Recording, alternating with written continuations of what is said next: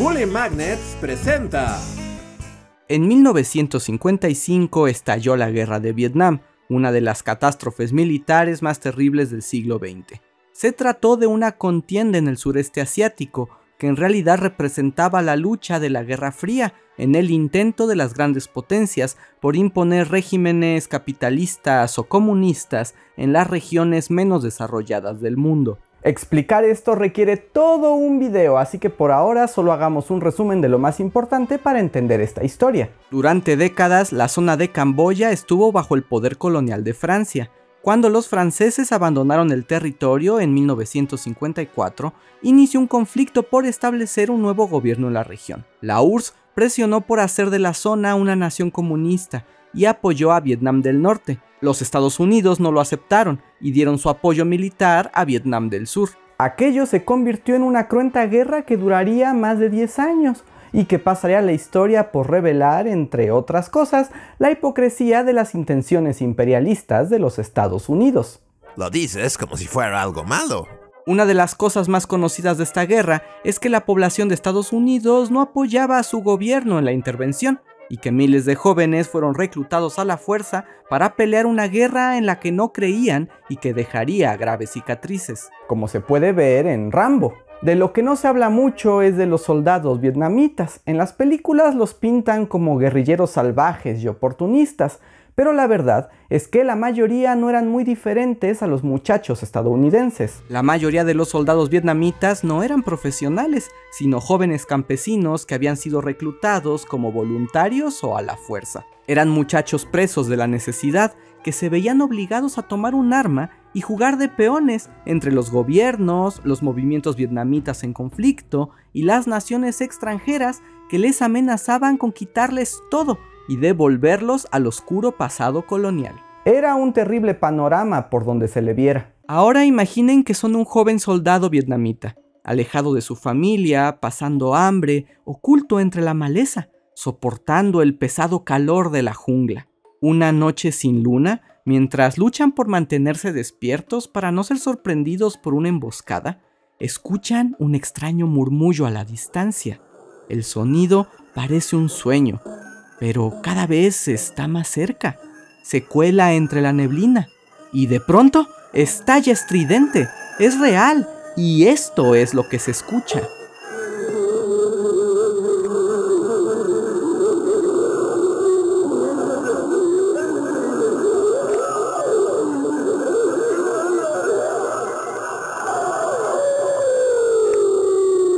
Aterrador, ¿no les parece? Esta voz espectral habla en vietnamita. Es la voz de un soldado caído en batalla que se lamenta de haber muerto por una guerra absurda, lejos de sus familiares y de su hogar. Llora porque está condenado a vagar eternamente como un alma perdida y advierte a los vivos a no cometer el error de luchar en esa horrible guerra. En efecto, se trata de un fantasma, pero este sonido es más de lo que parece. Lo que escucharon es una grabación llamada Cinta de Fantasma número 10 y es un arma creada por los Estados Unidos. ¿Qué? ¿Armas hechas de fantasmas? Eso está super Hideo Kojima. Intrigados, pues acompáñenme porque hoy les voy a contar la historia de esta escalofriante operación militar. El siglo XX había cambiado radicalmente la manera de hacer la guerra, no solo por las armas y la tecnología, también por la creación de estrategias psicológicas para luchar, lo que se terminaría conociendo como la guerra psicológica. Claro que esto ha existido desde siempre, pero podemos decir que por estos años se refinó. Uno de los momentos que reveló este cambio fue durante la Guerra de Corea, después de que unos prisioneros estadounidenses fueron devueltos a su país por las fuerzas comunistas de Corea del Norte. Al principio todo parecía normal, pero cuando estos hombres volvieron a su país dieron una sorpresa. Se habían vuelto comunistas. Se les descubrió dando discursos contra el capitalismo y mostrando su apoyo a las ideas marxistas. Tal vez sus experiencias ante la guerra y la empatía con los enemigos les hicieron cuestionarse sus propios valores. Paparuchas, esto es obra de los rojos. Les lavaron el cerebro. ¡El cerebro! Sí, esa fue la versión que se aceptó. Esto sorprendió mucho a los estadounidenses que hasta hicieron películas como El candidato de Manchuria. y si era posible cambiar la manera de pensar de un soldado y abandonar su causa, significaba que con armas psicológicas podrían ganarse guerras enteras sin necesidad de pelear. La Armada de Estados Unidos decidió invertir en esta idea y para ello llamó a los mejores para hacer que la gente crea mentiras y cambie de opinión. A nosotros, los publicistas de los años 50. Los publicistas y el ejército desarrollaron diversas estrategias psicológicas para tiempos de guerra, pero no podían ponerlas a prueba hasta el siguiente conflicto armado. Por fortuna, estalló la guerra de Vietnam y les dio la oportunidad perfecta para probar sus trucos. ¡Uy, sí! ¡Qué suerte! ¿Qué clase de arma de control mental desarrollaron? Seguro se están preguntando. La verdad es que la respuesta no es tan emocionante. Panfletos, nada más persuasivo que un panfleto bien escrito y colorido. Soy un genio. Voy a fumar en un avión. Durante el conflicto, los helicópteros estadounidenses dejaban caer panfletos sobre las comunidades vietnamitas. Se trataba de escritos que llamaban a los vietnamitas a deponer las armas y no unirse al Vietcong. Les recordaban el dolor de la guerra y les prometían que si se rendían serían tratados con justicia y amabilidad. Y no solo eso, también que les darían una taza de café. Delicioso café. Nada convence a la gente como cupones para cosas gratis. Quiere que abandone mi lucha, mi deseo por unificar mi nación, de liberarme de las presiones extranjeras y de mi sentir patriótico por una taza de café. Pero no cualquier café, es café en una taza roja. El rojo significa deseo, publicidad básica. Soy magnífico. Me daré un aumento y compraré dos autos con motores de 8 cilindros.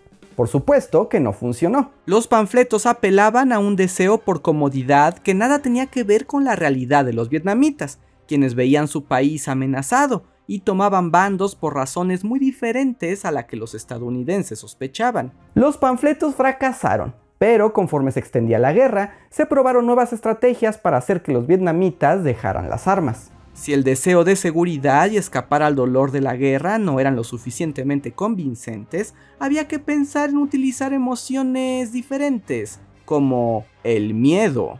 Básicamente se convirtieron en el espantapájaros de Batman. Vietnam ha sido siempre una nación con muchas tradiciones y fervores. Los estadounidenses buscaron explotar la propia cultura de sus enemigos, y después de investigar y pasar tiempo en el país del sureste asiático, encontraron una tradición particular con mucho potencial para sus fines. El Festival Vu Lan, el Festival de las Almas Perdidas. De acuerdo con las creencias de Vietnam, al morir, el alma de una persona pasa a un tribunal donde se decide si va al cielo o al infierno. Durante el séptimo mes del año, las familias de los difuntos ofrecen rezos y ofrendas para favorecer a sus seres queridos en el juicio final. Pero esta tradición tiene otro giro. Como parte de la fe budista, la creencia popular era que para que un difunto pudiera llegar al juicio, era necesario que sus restos fueran enterrados en el mismo sitio en el que nació. De lo contrario, su alma estaría perdida y sería condenada a vagar por la tierra eternamente, sufriendo de los tormentos que le acosaron en vida, privado para siempre de la paz o el descanso. Y ese era un destino peor que la muerte. Como se imaginarán, esto era un destino bastante común durante la guerra, jóvenes soldados que morían lejos de casa y cuyos cuerpos nunca eran recuperados. Esto angustiaba a los creyentes, pero si hasta entonces sus temores se mantenían en el terreno de la fe y la superstición, los Estados Unidos se encargaron de volverlo una realidad. Para la década de los 60, la tecnología en grabación de audio había avanzado mucho. Grabadoras portátiles de cassette, micrófonos para exteriores y sobre todo la posibilidad de edición de los sonidos recopilados se convirtieron en las herramientas principales para la que sería conocida como la Operación Almas Perdidas. El nombre malvado es indispensable para una operación militar malvada. ¡Se sabe! Un equipo de guerra psicológica estuvo a cargo de la operación y durante meses recorrieron Vietnam con su equipo de grabación. Recogieron sonidos de la naturaleza, de los templos budistas, así como voces y llantos, y finalmente contrataron actores para representar al fantasma que se lamenta haber partido a la guerra. Mezclaron todo con meticulosidad y asegurándose de lograr un efecto escalofriante. Y el resultado, bueno, ya lo saben.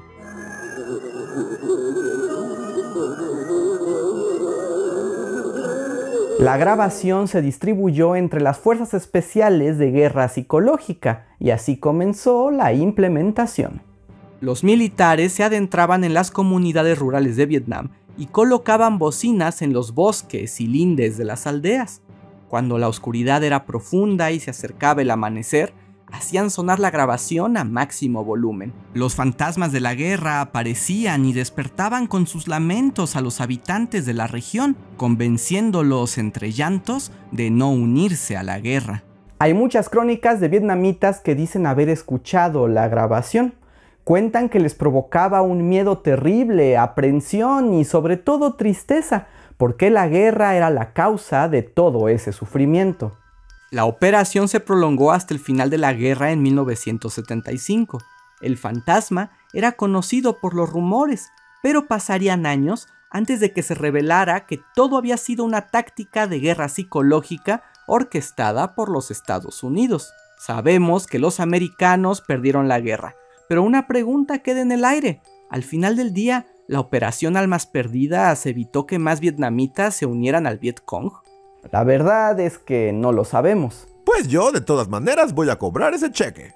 Aunque a lo largo del conflicto sí hubo rendición por parte de muchos jóvenes vietnamitas, no se pueden rastrear todas las razones que los llevaron a esa decisión, mucho menos medir el impacto de la operación Almas Perdidas, que funcionaba en lo clandestino y apelaba a lo más íntimo del alma humana. Sin embargo, esta operación sentó un precedente para la guerra psicológica y puso en evidencia otra de las facetas más crueles de la guerra, aquella que busca no solo el dolor y la muerte, sino la alteración de nuestras mentes, espíritus y creencias. ¿Qué les ha parecido esta historia? ¿Sabían algo de la operación Almas Perdidas? ¿Conocen otras estrategias así de aterradoras cuando se trata de guerra psicológica? Pónganlo en los comentarios. Si disfrutaron el video y aprendieron algo, no olviden darle like a este video y además suscribirse al canal, de esa manera nos ayudan a continuar. Y si quieren dar un paso más allá y apoyarnos de otras maneras, recuerden que pueden hacerlo uniéndose a nuestro Patreon, sistema de membresía o escribiéndonos super gracias en los comentarios. Espero esta historia les dé mucho para reflexionar. Yo soy Andrés Alba y nos vemos para la próxima.